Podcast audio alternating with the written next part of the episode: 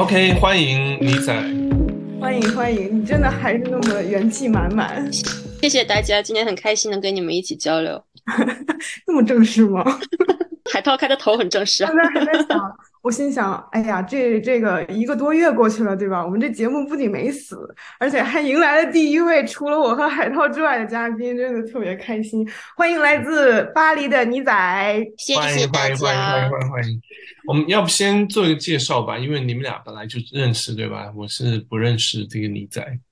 我今天在这个节目里面的昵称就叫妮仔，然后我是二零一三年来的法国，呃，二零零九年上大学的时候在北京和颖颖认识的，我们是在社团里一起认识的，呃，当时是一起做录音和电视节目。大学毕业之后呢，就各奔东西啦，我就来了法国，然后颖颖也自己去，是是去美国对吧？我记得。嗯，对，我先是读了个研，在国内，嗯，对，然后又辗转来了马德里，现在我们又在欧洲，可以说是重重聚了吧？呃，嗯我现在在巴黎是做新闻记者。二零一五年硕士这个毕业之后，到现在工作已经有六七年的样子了。然后在巴黎可以算是说找到了自己第二个家吧，因为我很我很喜欢旅游。然后旅游的时候，如果出现一些身体不适的话，就会想到要回家。之前的话，想到家这个概念，一直都是想说回国内的家。呃，但是慢慢从一七年、一六年开始，我有一次身体不舒服，在匈牙利的时候就想到回巴黎的家，当时对自己也是蛮大的一个震撼，就是第一次想到说，哇，我已经把巴黎当成一个家了，这样子。哎呀，你你知道吗？就你刚才说你把巴黎当成家的时候，我我心里都觉得特别感动，因为就我们听众可能看不到你的表情，但是我觉得我我感到很激动啊，因为我一直在寻找这种能够在中国大陆，就是我父母的家之外的一个地方，能够让我有家的感觉。所以所以听到你说你找到了这样一个地方，我也是感觉替你特别特别的开心。我们这个节目也是叫无乡嘛，对吧？对对对，嗯对我还说这段就跟排练过的一样，这个直切主题，而且讲的这么对。但是呢，就像就像所有的家家庭里面都会有矛盾呀，都会有各自的问题一样，其实巴黎这个家的矛盾和问题也是蛮多的。但是正是因为有这些矛盾和问题才，才会显得不那么枯燥吧。就人生就是一直在升级打怪这样子。嗯我，想问一下，你刚刚说的这个矛盾和问题，指的是跟这个地方，还是说呃具体到每某一个人呢？我觉得自己没有足够的生活经历来说，这个问题是来自于这个地方的。就是我不确定，如果换到其他的国家、其他地方的话，这些问题是不是还会存在？但是依依依凭我仅有的经验和我生活过的地方和周边的人给我的反馈，我觉得像我这种性格的人，可能去哪里都会这都会有一些问题。所以更多的话，应该说是来自于来自于人际吧。嗯，如果更具体来说的话，我觉得可以归因于文化冲突。就是在大陆的时候，不会觉得自己是一个中国人，因为没有一些对比和和这种没有一种文化的冲击，让你感觉到自己跟别人是不同的。其实我第一次感觉到自己是中国人的时候，是在法国感觉到的。那个你在国内是在哪个地方？这个家乡在哪里吗？我在河北，呀，河北，河北是属于最这个怎么讲？呃，我觉得是最难以就是有这个意识了，啊，因为因为你知道吗？因为如果是沿海的，我我个人觉得哈，这是我的理论。如果是沿海的这个省份呢，它因为很早就是跟一些这个无论是东南亚还是外国的这个冲击，它会有这样的一个呃抑抑制性的一个冲击。然后那种西北西南呢，就是跟少数民族这种文化的这个冲击，也会带来一些对吧？这个至少就是不同于儒儒家文化的这样这样的一种意识吧。但是我觉得像河北、山西。对吧？江西就是怎么讲，就是稍微在中间一点，然后呢，它又是一个非常这个儒家强盛的这样的一个，我我这是我个人理论，我觉得会很难意识到你家是哪里的？啊、我是这个四川藏区的，哦，那边的文化冲击和融合应该是蛮蛮多元、蛮多元的。就就是就我就是那样长大了，就是不同的文化，就是对吧？至少就不同嗯民族的一些文化，佛教的啊，然后这个一些叫什么游牧游牧民族啊，就是会会有一些嗯这个。对身份认同感的互相碰撞之中，互相理解应该是蛮多的在那边。河北的话，我们那边可能是一个特例，因为家庭环境就是父母的父母的职业导致，其实我一直跟说英语国家的人的。接触比较多，但是这种冲击没有足以强大到说，因为它没有渗透到生活的每一个细节和角落，并不是说你把你浸润式的放在一个地方，然后说让你感触到你具体和其他人有什么不同。毕竟是你，你作为主人，你是在自己的国家，但是来法国之后呢，又要在这里扎根，又要把它作为自己的一个家来看待，同时别人不把你当成这个家呃的主人来看待。然后以至于说，呃，一三年到二三年已经十年了，在我已经完全认为自己这个地方是我的家的同时，仍然有每天有无数的可能性，每天有无数的人可能会来问我说：“你需不需要帮忙啊？我来给你指路。”这样子。其实我也有同感。我现在仔细想一想，我第一次就是非常真切的意识到自己是个中国人，也是在美国的时候。嗯，就是更深层次的、认真的就坐在这儿去想这个问题。就之前一切都太理所当然了，然后包括前前一段时间跟朋友聊天，嗯，就说就是包括你待在国外还是回国，他说你回国的话，最大的好处就是你能再次成为 majority。然后，哎，我一听这个说法，我就我就顿了一下，因为我一想，确实这么些年在外面，其实自己主要是那个 minority 嘛，然后。回家的时候，你成为了那个 majority，然后又会再次回到那个很舒服的状态，不会就是动不动就会想到自己的身份认同这些问题。不过，不过你咋我我觉得我们今天肯定有很多故事可以讲，不如我们先从往回倒一下啊，因为嗯，我记得我们就是大学前两年的时候，我印象特别深，是在那个社团，我记得我最开始的几个采访任务就是和你一起做的，我当时觉得你特别。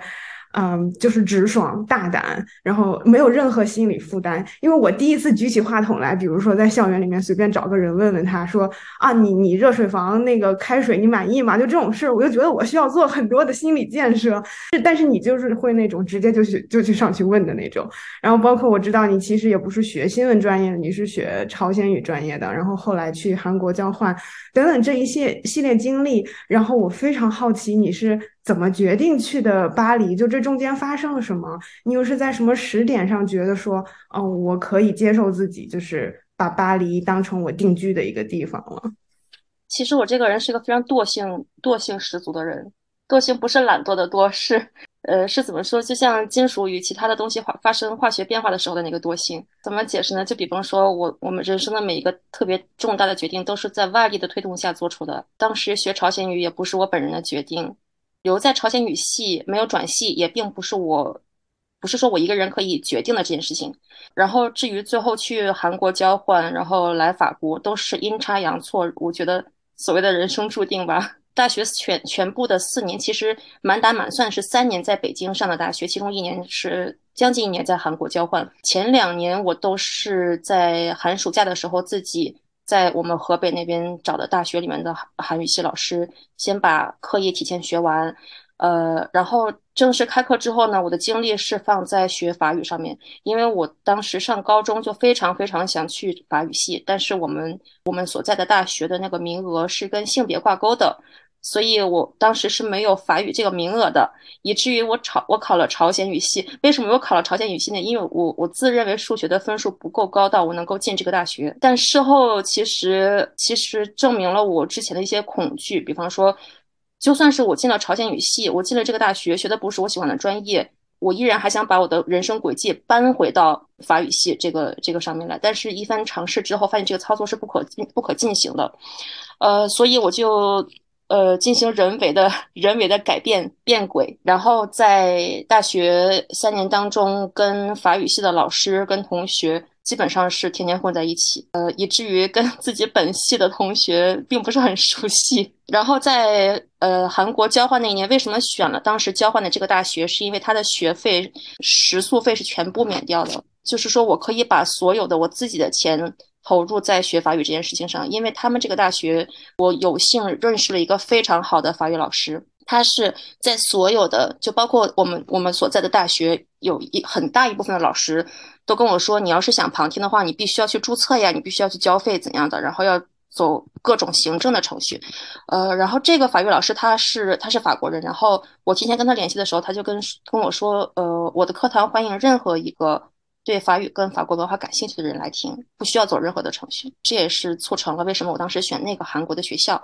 然后在这一年当中，我疯狂，我疯狂的学学法语。要知道，我的交换的大学并不是在呃首尔，但是当时唯一一个路途并不是很远，就是可以呃可及的一个法法语联盟是在首尔，所以我每个周末要凌晨四点起床去赶大巴，然后然后坐到首尔去上一天的课。呃，第二天再回来这样子，呃，持续了大概一年。我从韩国回到北京的时候，结束交换的时候，我的法语水平是呃 B 二，已经考了 B 二。然后再回到呃北京之后，又很有幸的认识了一个来我们大学呃教法语的一个新的法国的老师。然后在他的帮助下，我在二零一三年的一月份拿到了 C 一，然后非常非常。令我不爽的一点就是，当时那一次考试是唯一一次大陆，呃，就是大陆是没有考点的，必须要飞去香港考。然后我考完之后，第二年，呃，大陆就设了考点了，就是那个那个法语考试。所以当时破费了很多的钱，然后大费周章去了一趟香港，办了港澳通行证，就是各种。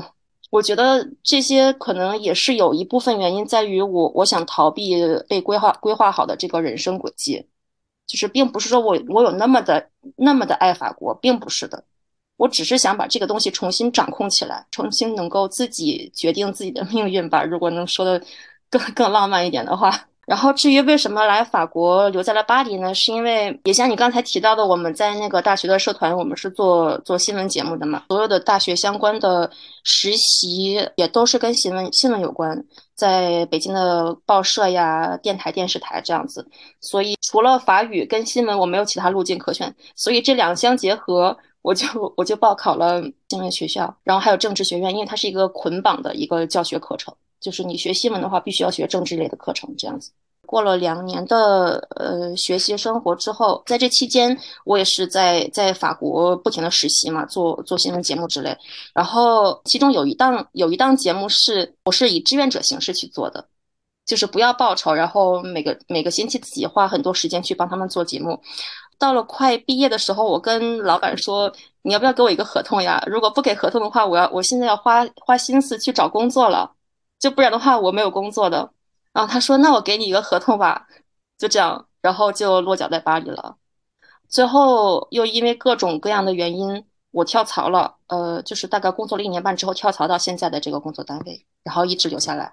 就是说到你非常笃定的去做这一切，包括甚至在韩国的时候，实际上是在寻找学法语的机会，然后可以。我因为我刚才看到海涛都震惊了，就这么短的时间内，就是你法语水平可以提高到那，就是这个特别符合你在我心目中一直的那种勇往直前的形象。因为我现在突然想起来，就是有一次我们在那个我们学校的一号楼，我忘了那是一个什么新闻采访任务，但是咱们俩进了一个就是地下的一个房间，然后那个里面有一架钢琴，然后其实周围很破的，就是感觉都有灰尘，很黑暗。但是你直接过去，他就坐在那个钢琴前面就开始弹起来了。我我我当时是是是震惊的，就是就是我还在想这个环境是怎么回事，我是不是应该赶紧逃离这儿？但是你一旦进入那种就是能够让你产生心流的那种地方，我感觉你可以旁若无人的掌控自己。就是就是你刚才说的这这一切和和我当时对你的那个印象就特别又完美的重叠在了一起。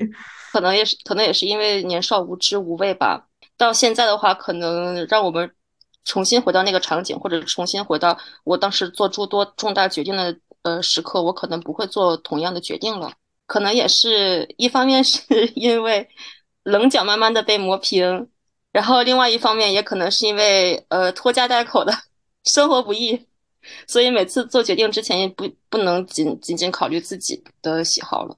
这样可以可以讲一下，就是从大学十多年前到现在，这个中间应该也是很多事情发生，有有一些关键性的磨棱角的事情嘛，比如说洗碗，还是拖地，还是说应对客户，还是说这个最后交差的时候，因为我刚跟那个尹宁在说，我刚收到我们的一个这个呃审核反馈，然后这个东西呢，就是磨磨我们棱角最可怕的几件事情之一，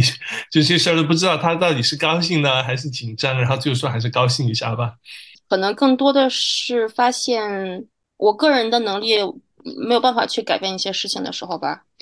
从刚才我们我们一路说到大学毕业，其实学校的生活是非常单纯的，无论是实习或怎样，它毕竟不是工作。而且我们的生活重心还是以学业为主，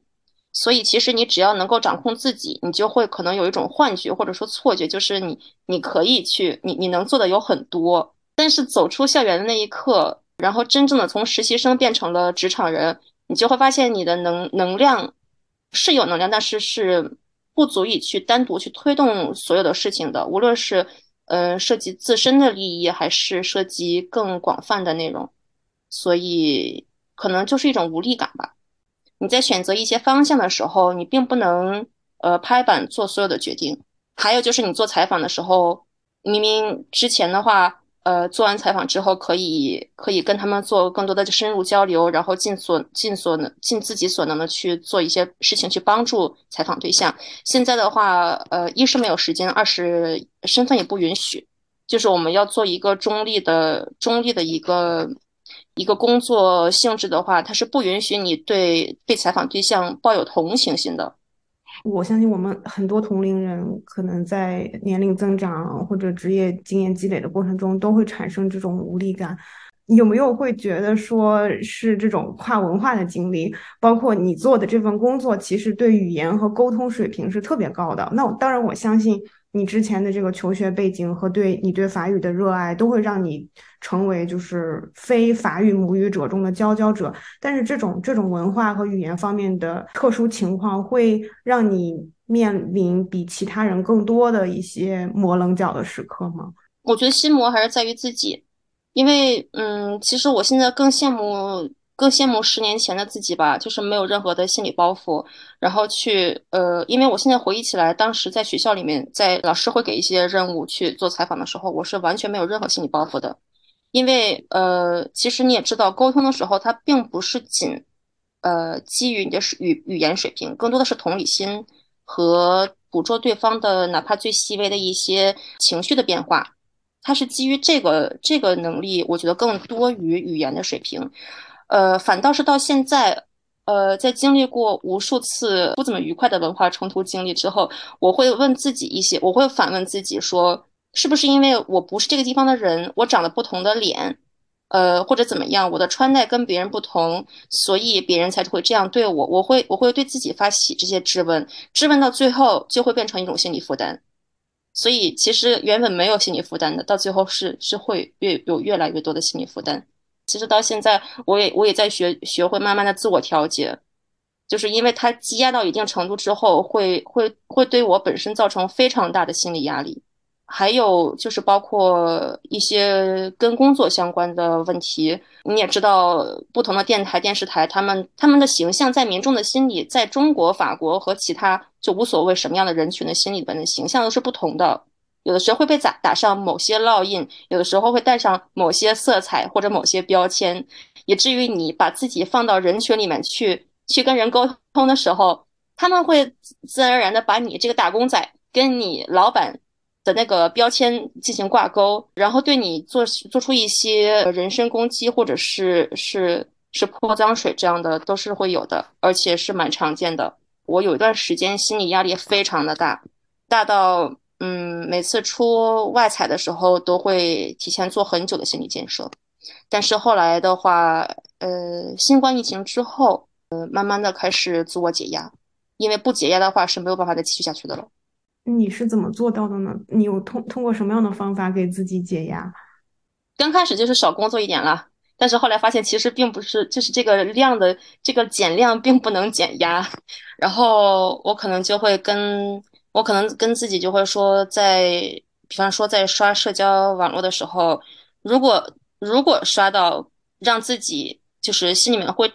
会颤或者是会抖的那些话题的话，就就扫过，不会再看。但是往往人人的心里是有一种，就是他他既害怕看到某些话题，他他越害怕看到，他可能会越想去看。我有段时间也是在网上会跟网友有有比较激烈的冲突，但是这些对我对我都没有益处的。到最后，我就是把手机放在旁边，我可以一天都不碰都不碰手机，在当然是在休假的情况下，这样子。然后在生活当中尽量的减少接触负面的内容和见负面的人，而且同时向自己少发起一些质问，因为很多事情并不是因为我做错了什么，或者是我们这个群体做错了什么。我们我们是无力改变一些事情的，这个方法到目前为止还是蛮有效的。对，我觉得我自己有时候很多的烦恼也来源于太敏感、太多思，非要去找出这个背后是是什么感是什么问题，然后非想要了解自己的感受，有的时候是难得糊涂吧，但是又感觉好像时间长了呢，就老这么糊涂着。也不行，所以也也是说，这个播客也是给我们这样一个机会，可以让我们聊一聊。我我觉得在我们对话的过程中，我甚至在想，哦，假如这不是一期公共节目，然后我们是不是 可以聊，可以展开聊更多的细节？但是回到我们刚才这个这个说，你会对巴黎产生家的这个这种感觉，那如果工作上会给你带来这样的一些烦恼？然后它和生活或者是工作之外的其他的各个方面在巴黎，你是平行的不冲突的吗？嗯，为什么在工作方面存在这些烦恼，但是你依然会喜欢巴黎，会觉得这是你的家？嗯，其实，在工作上存在烦恼，并不意味着在生活当中就没有，其实还是蛮多的。我我也不知道该怎么回答这个问题，还蛮难回答的。呃，可能也是因为惰性吧，就是如果在。沉没成本太太高了。如果再重新另起炉灶去另外一个地方的话，我不确定自己有那么大的勇气，或者是我有那么多的时间去重新塑造这样一个环境，对自己来说相对来说比较安全，自己也能够接受。因为我是一个底线，我自认为底线还蛮高的人，就是对于一个一个环境，我如果实在难以忍受，或者是呃。会让我有太多不舒服的地方的话，我是不会定下来的。其实这一点跟我觉得跟法国人当中的某某一些国民性格还是有契合之处，因为法国人实在是太挑剔了，就是会不停的在抱怨，抱怨到最后，呃，其实也没有什么改观，就是说的说的多，做的少，或者说说的很多，想做起来也带不起来，因为因为拖泥带水的东西，呃，你也知道，在法国甚至在整个欧洲，想做什么事情，想改变。太难了，太慢了。其实从这个角度去想的话，我觉得我还是蛮适合在待在这儿的。所以法国就是带给你最呃喜欢的，或者说有生活里面你觉得带给你开心的一些东西，因为毕竟还是在这里生活下来嘛。像你说的也蛮挑剔的，没有去其他地方。啊，我们就不说什么食物很好啊，什么巴黎人很浪漫啊，就是 就是这些。巴黎人觉得浪漫吗？这个问题我还没有没有，巴黎人没有很浪漫，那都是传的。是海涛有话说。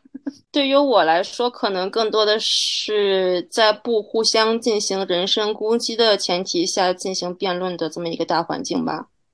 就是你想说什么，你都可以没有心理负担的讲出来，只要你不去攻击别人，你说什么都是可以的。呃，而且你会听到很很多奇思妙想。你自己也可以说出一些令别人跌破眼镜的理论，或者是你自己的你的想法，它可以是跟法律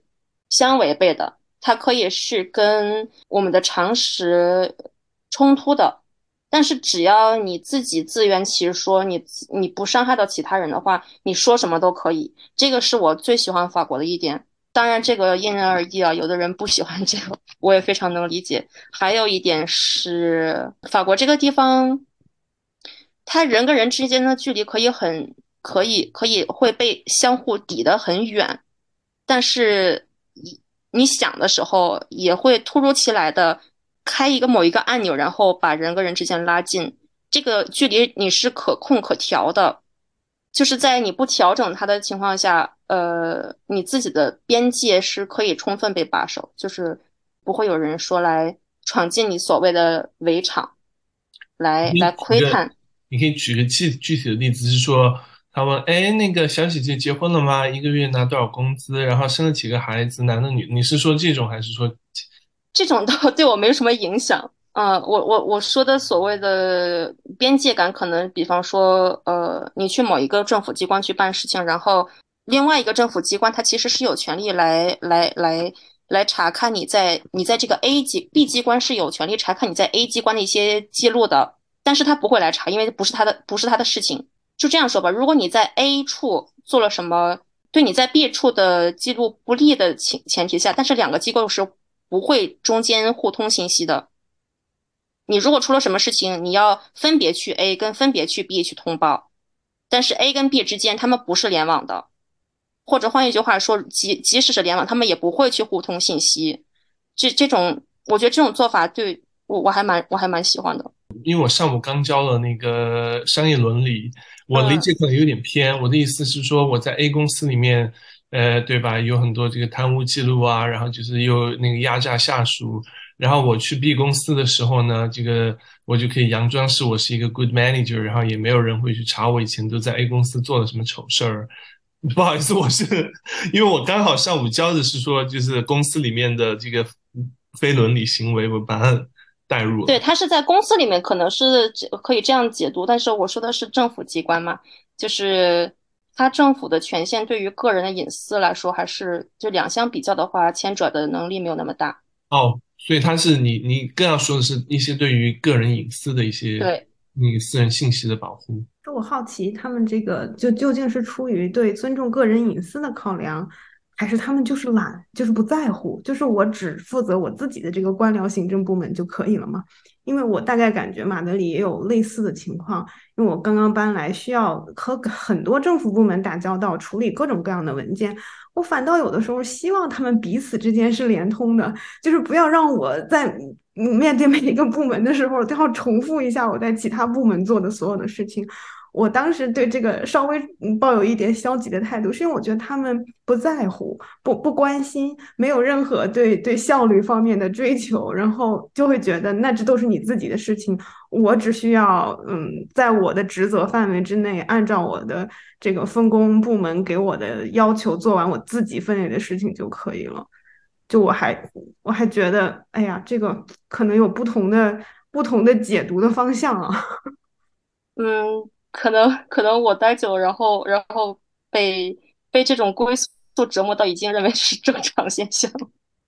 其实其实你说的是，我觉得有有有道理啊，因为它是有利有弊的。就是当我们拱手把我们的信息全部的信息打包交给某某一方的时候，我们其实是撒手不管了的。就是后面的事情你们自己去处理，然后有问题不要来找我。其实我们就是非常方便的，然后把我们的信息拱拱手让给对方。这样的话，既便利了我们的生活，但是在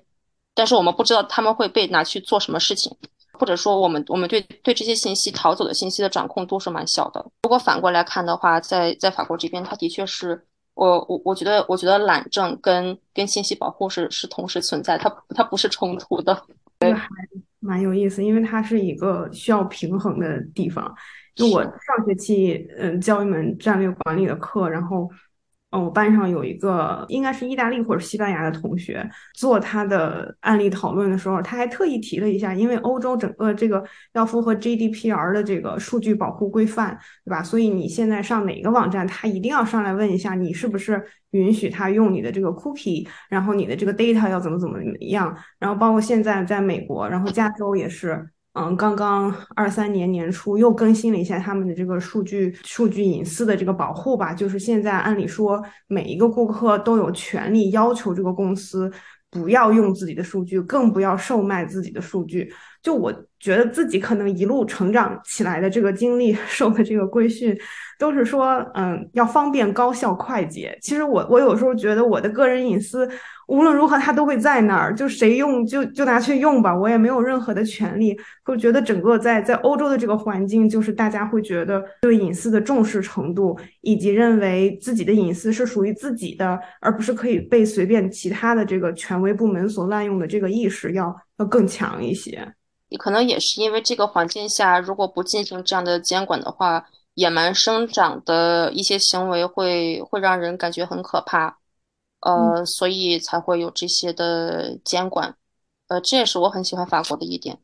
只要是有规章的话，你属于你自己的东西，你可以去，你可以去申索，哪怕对我来说没有什么用的东西，但是它只要是属于我自己的，只要只要这个东西呃白纸黑字写的说，我有权利去申诉，我就是去可以去申诉，然后对方也不会有，对方没有权利问我为什么这样做，他只需要这样做就好了。法国让我喜欢的地方，第三点是阶级感没有那么重，就是哪怕有，他被伪装的也相当的好。对，这点我同意，这点我同意，这点法国应该是最，yeah，他们是他们是最反对那个 hierarchy，然后最反对就是特殊对待，就是如果说我在上课的过程中可以用什么事情把我的学生激怒的话，就是。给大家区别对待这个事情是，of course，就这个全班就会开始造反，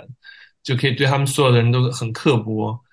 只要你对他们一样刻薄就可以。对，所以应了之前有有人讲的笑话嘛，说，呃，法国追求的不是共同富裕，是均贫，只要大家同样穷的话，就没有不会有什么话说。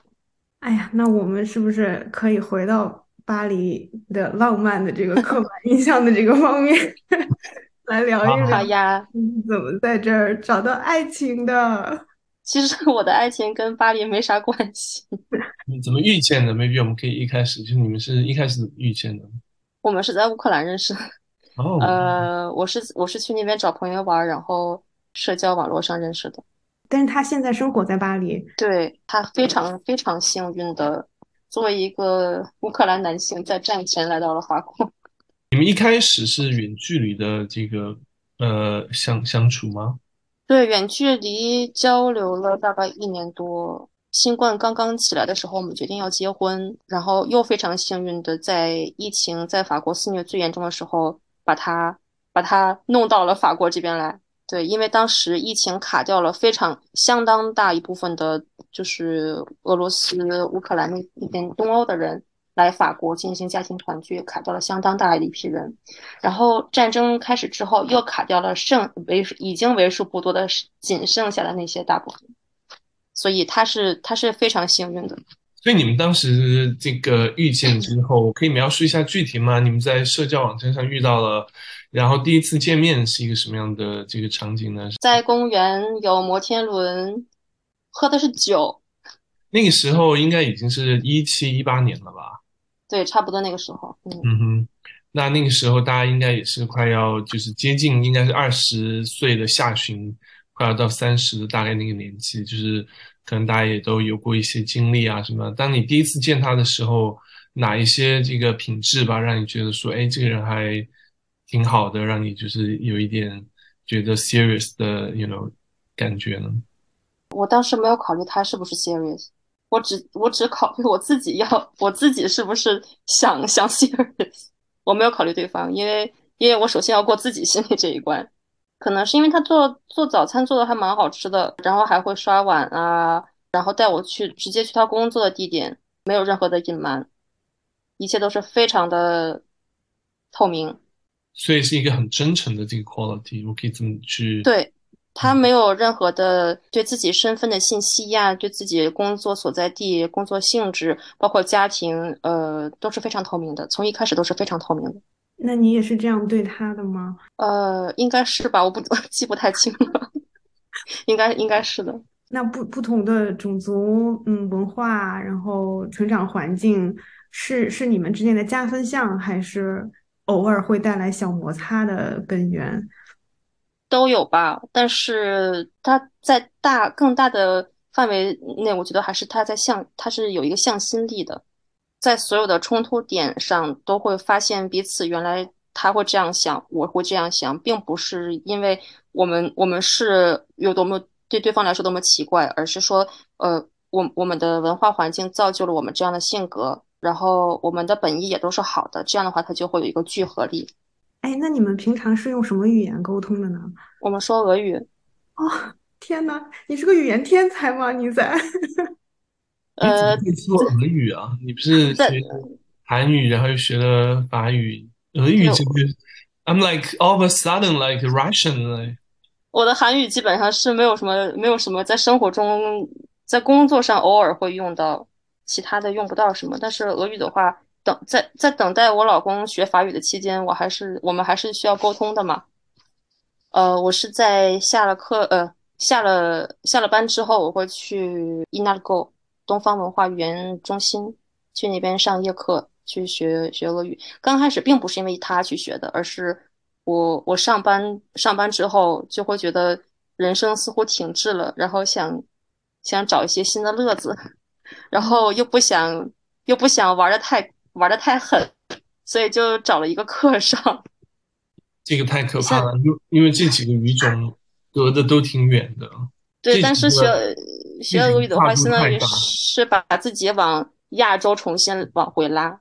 因为呃，我也感受到最近几年往我在我在西欧，离我的离我的根基太远了，我需要把自己往回拉一下。然后俄语它正好有一个比较优势的所在，就是它。在前苏联的国家当中，还是占有主导性的地位，就是起码目前还是这样一个主导性的地位，所以它会允许我在学习俄语的过程当中，去发现靠近中国的这些其他的国家呀，这些东北亚的这些俄语国家的一些文化，其实跟就相当于是把自己往自己的根基再往往东边拉了一下，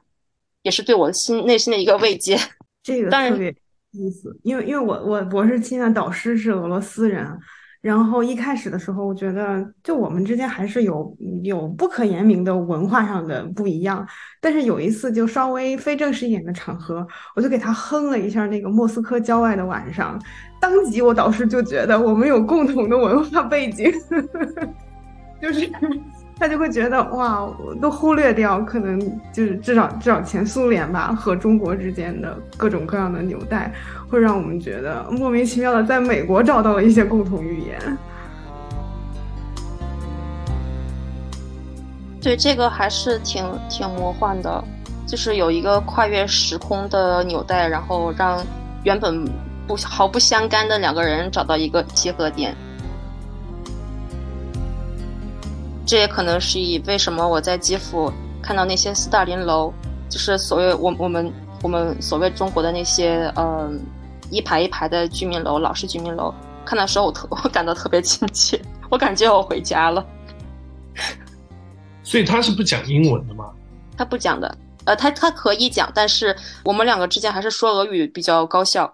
那你们一开始认识的在基辅的时候？你们是用什么语言呢？还是没有语言？我觉得这个 sounds very romantic。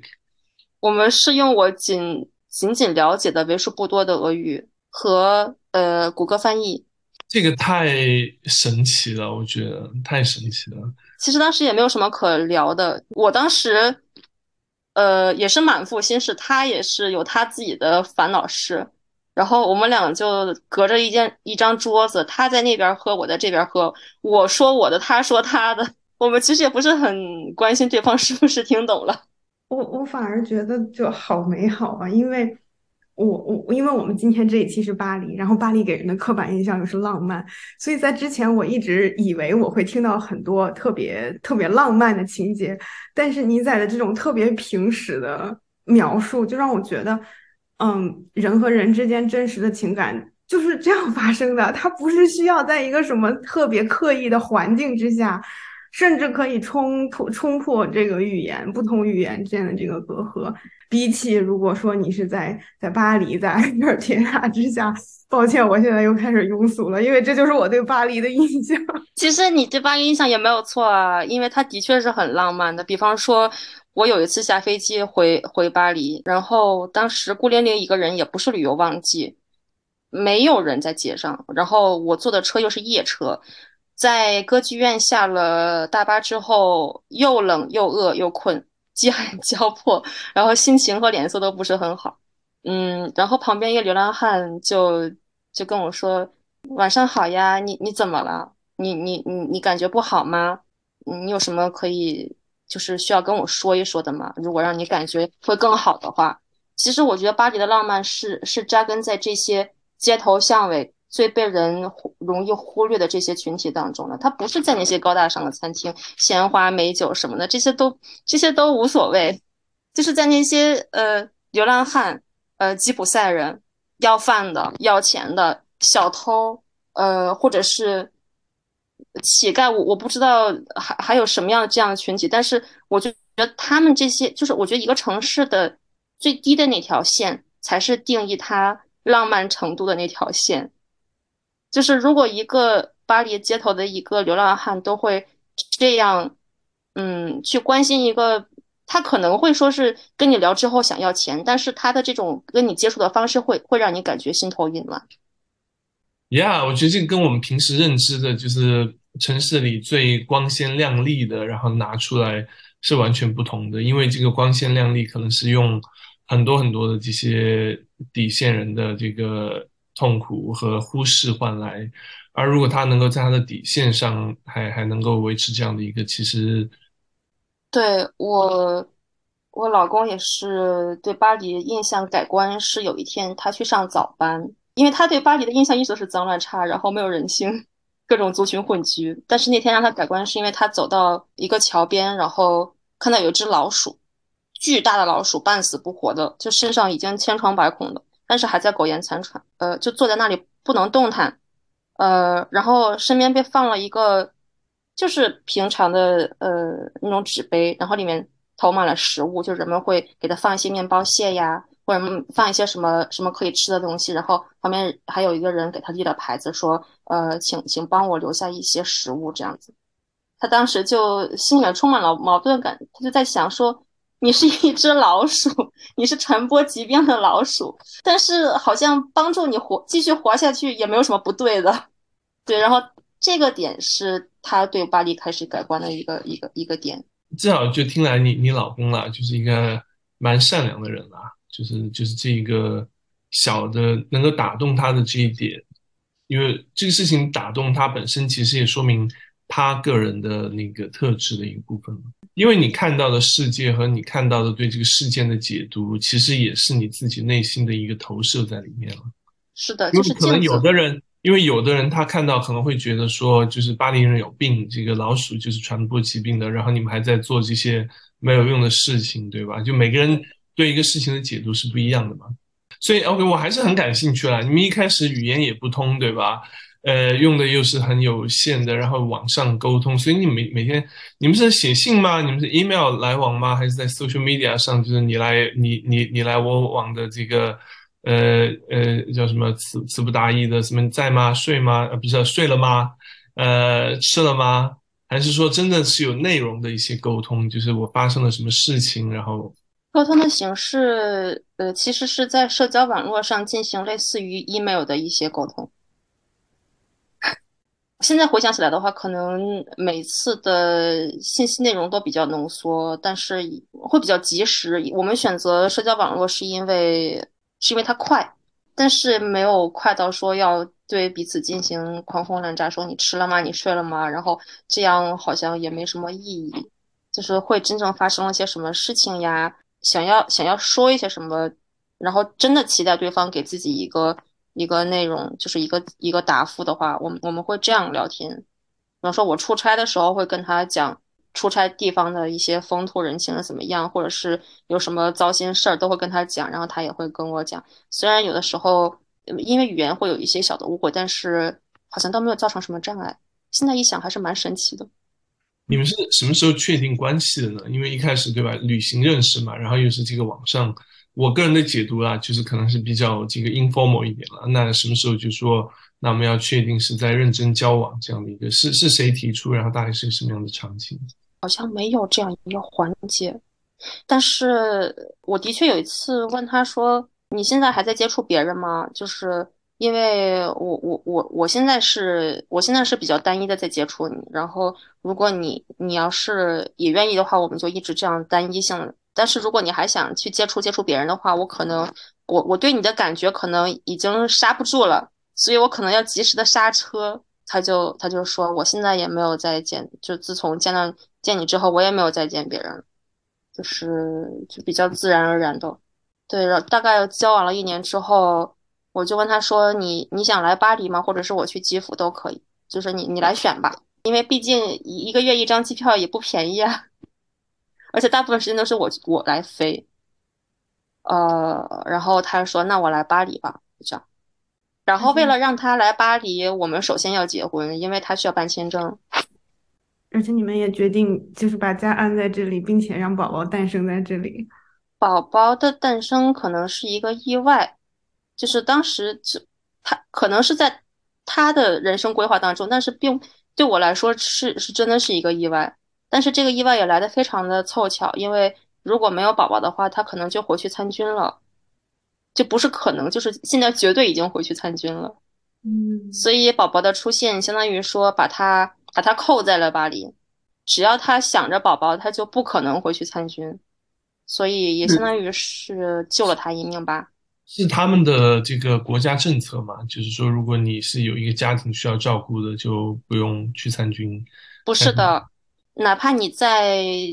乌克兰有有家庭，然后呃是比方说单亲妈妈或者单。单亲只他，因为他只涉及男人，所以是呃，如果你是单亲爸爸的话，呃，照顾孩子，你可能也是会被以征召入伍的。所以他国家政策跟跟就是他不是因为国家政策他才他才这样选，是因为当时有非常非常多的卡车从法国南部出发，我知道的经过的地点有格勒诺布尔、里昂，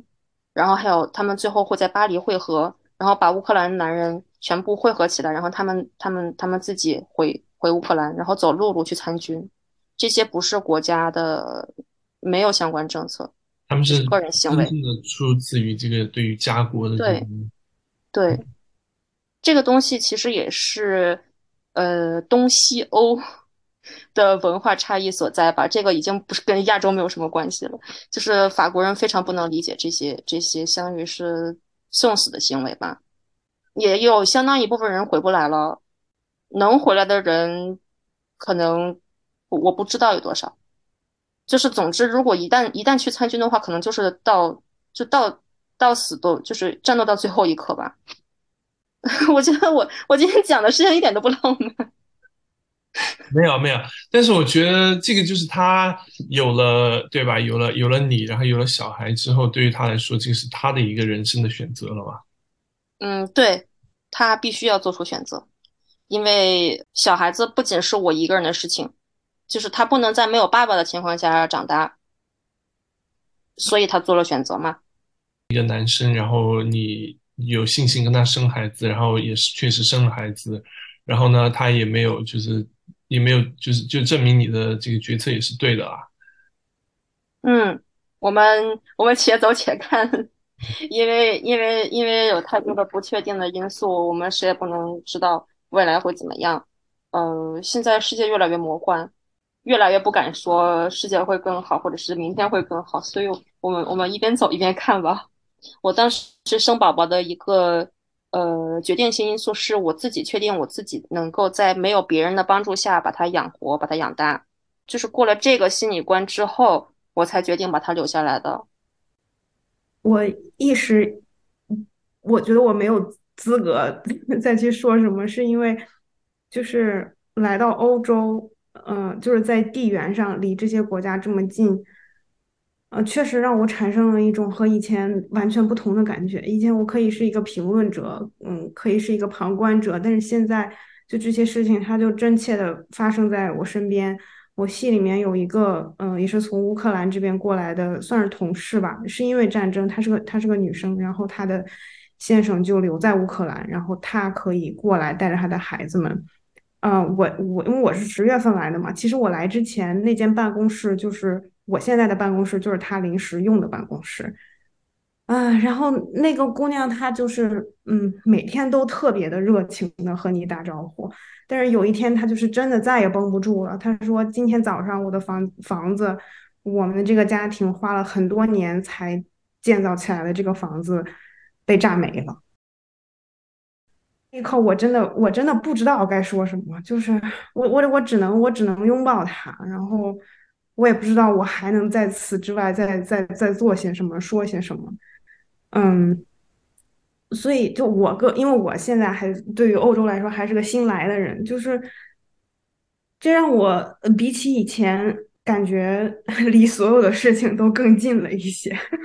可能也是因为我们我们现在这年龄段就是比较活跃，在人生当中比较活跃的人年龄段吧，会接触到以前。是可能只通过其他的媒介传到我们耳朵里面的事情，而且我我觉得欧洲也算是一个小熔炉，呃，虽然人们都天天说美国是个移民国家，那我觉得，我觉得可能法国，法国或者是我不知道西班牙的情况怎么样，但法国绝对是一个更大的熔炉。他不会嘴上这样讲，因为他，因为他可能难难以过那些就是反移民的这些民众的关，但是他的确是融合了非常多的，从我不知道从可以追溯到什么时候，就是。呃，政治犯、艺术家、流亡的人、诗人，什么样的人从哪里来的都有。对，很多还有他前殖民帝国来的那个非洲的、亚洲的，对吧？南美的很多这种族群，这个在法国现在我我没有具体看他的人口统计了，但他的这个族群结构确实是有很大的改变。刚才那个莹莹说那个，我我我，因为我刚听你讲，我就是这个仗这个仗打了这么久。我身边是没有一个，就是怎么讲，就是 first contact 就不说了，second contact 都没有这个乌克兰的，这对我来说还蛮蛮冲击的。你刚刚讲的就是那个一一个一个卡车，然后运过去，诶，然后然后刚刚你讲的就是他的房房子直接被炸掉。对我来说，我可能是有意识的吧，就是最近几年，呃，新冠。之后有有意识的，就是隔绝了一些我我不太想要接触到的这些特别沉重的一些诶事情，我我不希望就就在我的直直接的这个生活里面出现，然后可能选择了一个把自己包裹起来这样的一个策略。这样做蛮好的，就是可能刚开始我们所聊的，让自己心理减负，然后不至于说感觉充满了灰色或者是负能量。我觉得这个这样做蛮好的。因为我需要身心的健康，对，这是第一位的。之之所以会这么做，就是肯定是之前 over exposure 带来了一些这个身心的不健康因素。然后你在刚才说的那点，也也也是，就是嗯，给了我一种新的想这个问题的角度吧。就是你说你决定生这个宝宝的时候，就是假如没有你老公，就只有你自己，然后你依然愿意欢迎这个宝宝。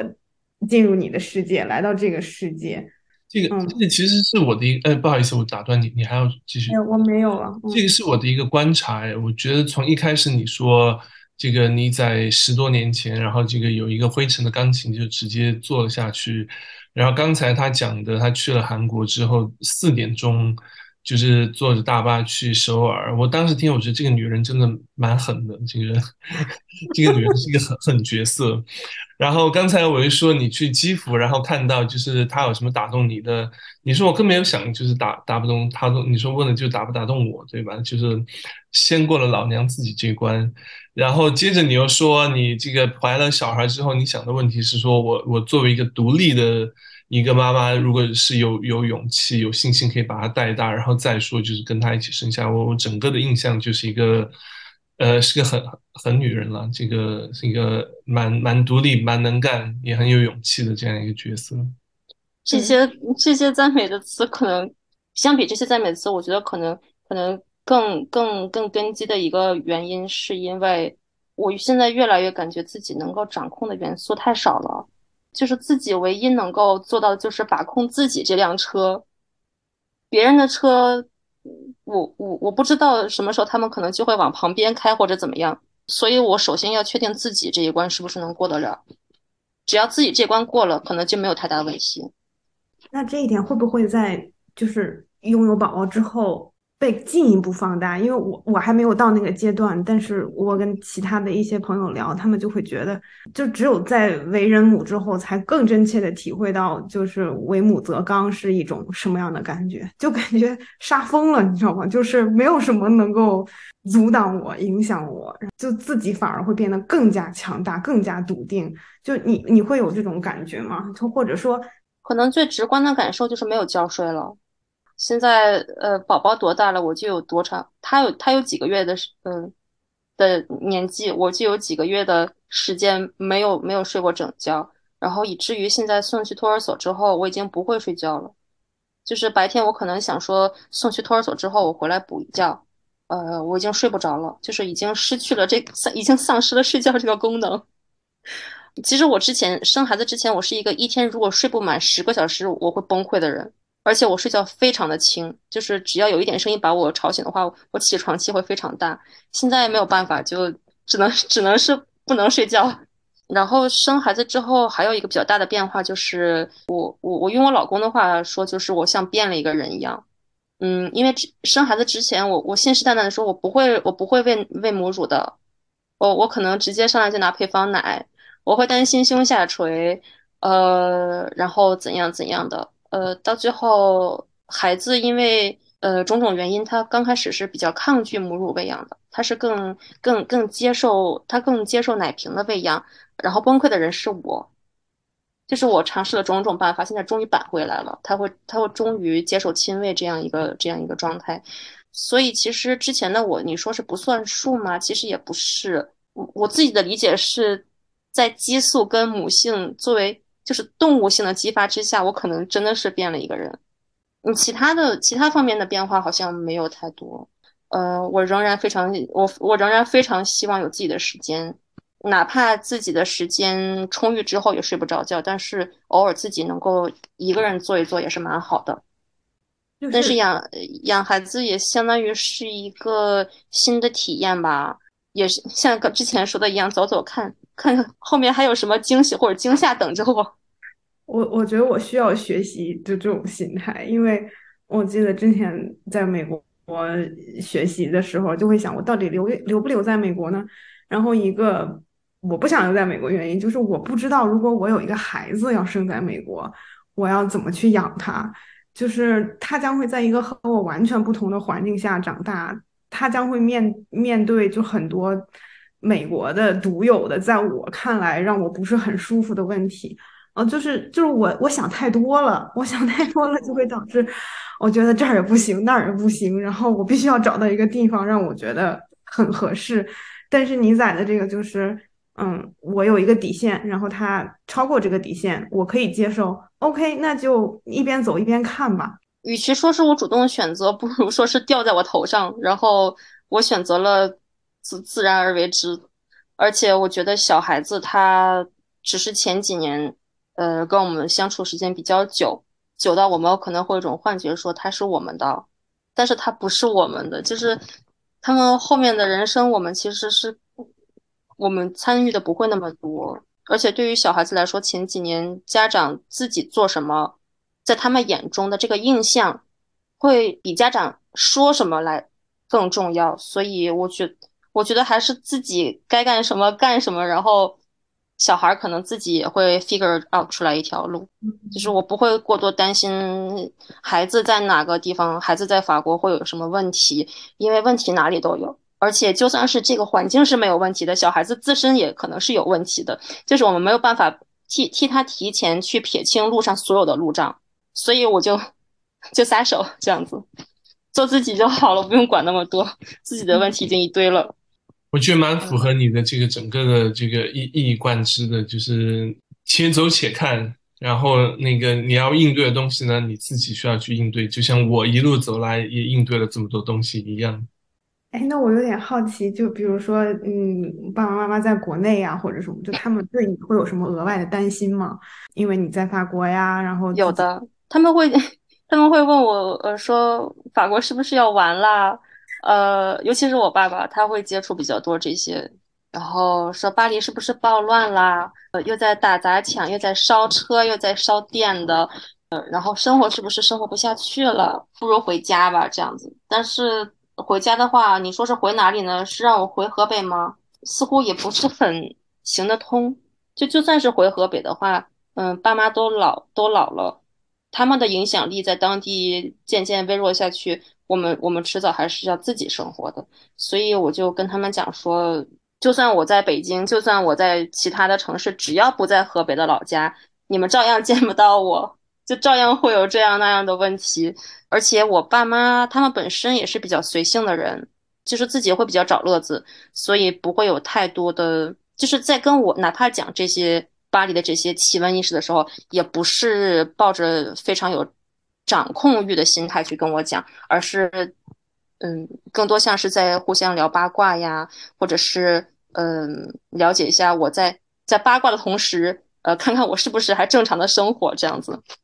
我们刚好聊到了巴黎那个最近的罢工游行，可能也放了一些。我我没有出去了，我没有出去，就是看街上发生什么，因为我基本呃只在拉德芳斯一一带。哎，你可以分享一下，就是这个最近这个法国发生的这些事情，你有一些想法吗？包括这个最近的今年很多罢工嘛，因为这个呃退休改革。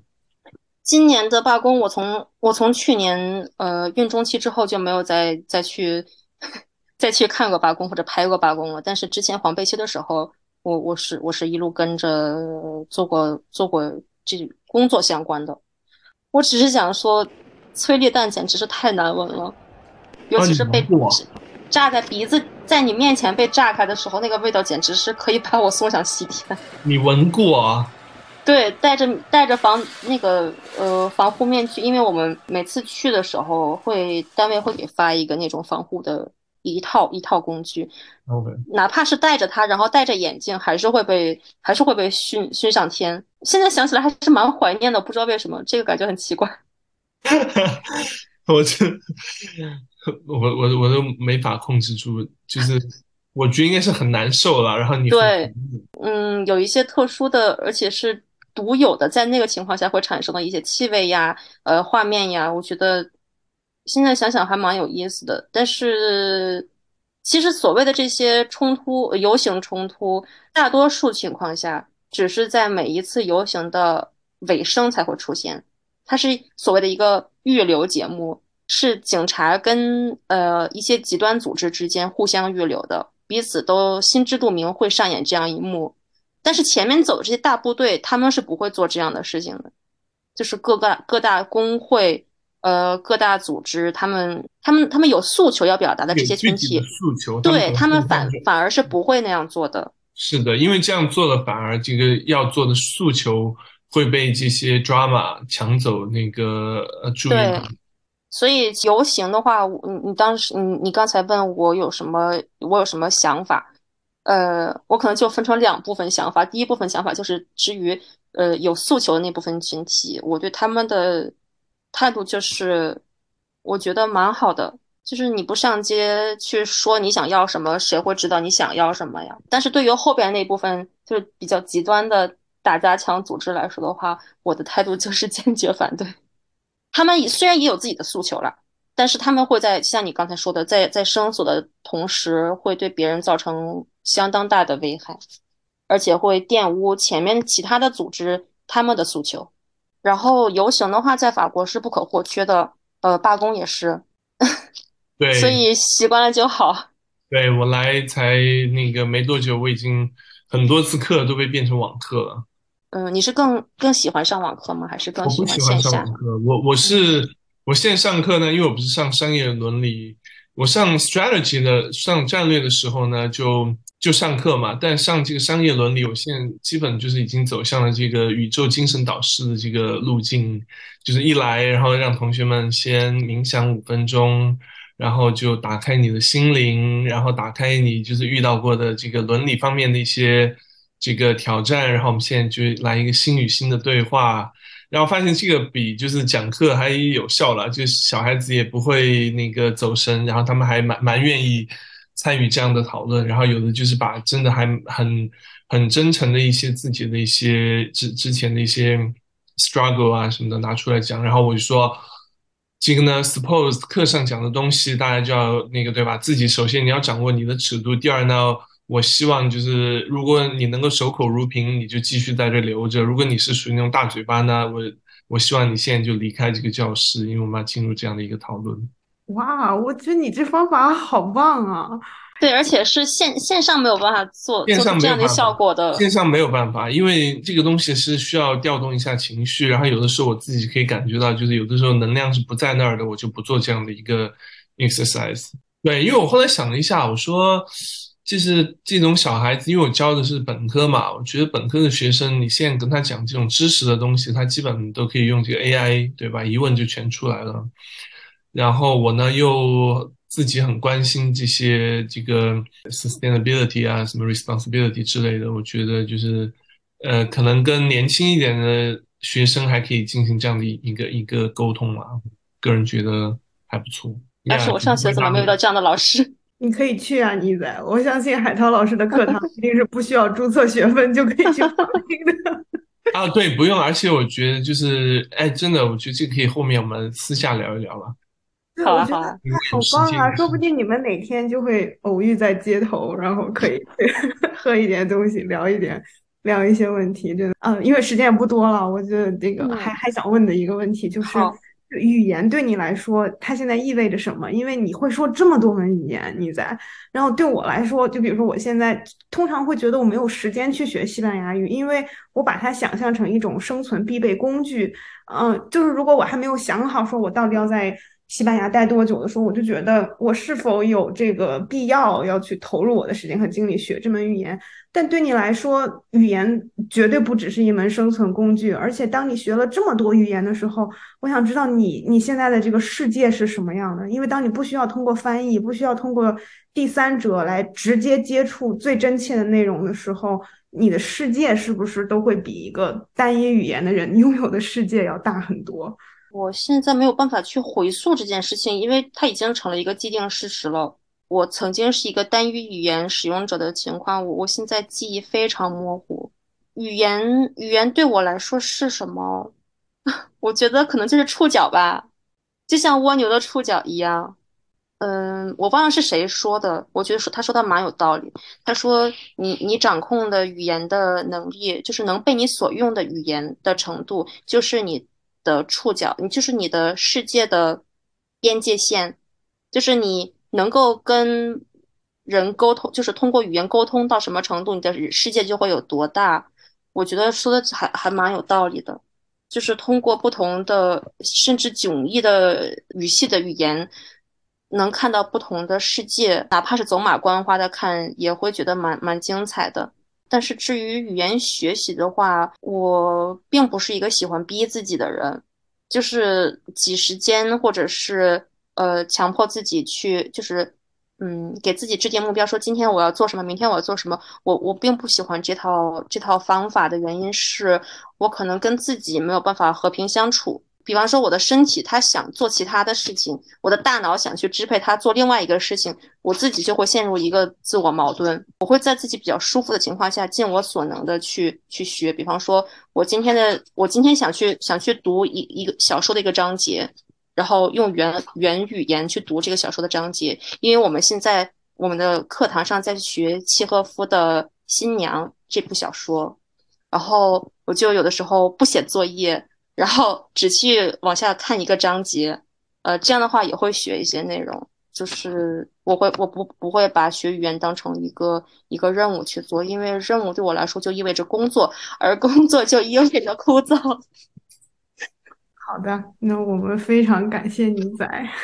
谢谢莹莹，谢谢海涛。哎呀，我我我还想说，因为我们刚开始没录上那段，你说我们两个都不约而同的喊出，就十多年过去了，我们都和十年前没有变，我觉得好开心啊！我最近已经开始陷入了衰老恐惧，因为西班牙的阳光太好，我发现就是我已经开始出现晒斑这种东西，就是以前在美国中西部不会有的，然后我就开始发现啊，我竟然有巨大的泪沟、黑眼圈，Oh my god！我现在在变老，怎么办？然后听到你说我还和十年前一样，我就开心了。真真的没有变化，真的。你也是，你也是。非常神奇，非常神奇。这个时空错，呃，十十年之后的，在不同时空的再次相会，然后在欧洲发生。呃，我们在这个巴黎的催泪瓦斯里面把节目推向了高潮。呃，然后呢，我觉得我们今天可能就先到这边了。好，谢谢大家。谢谢我们线下聊。拜拜。拜拜。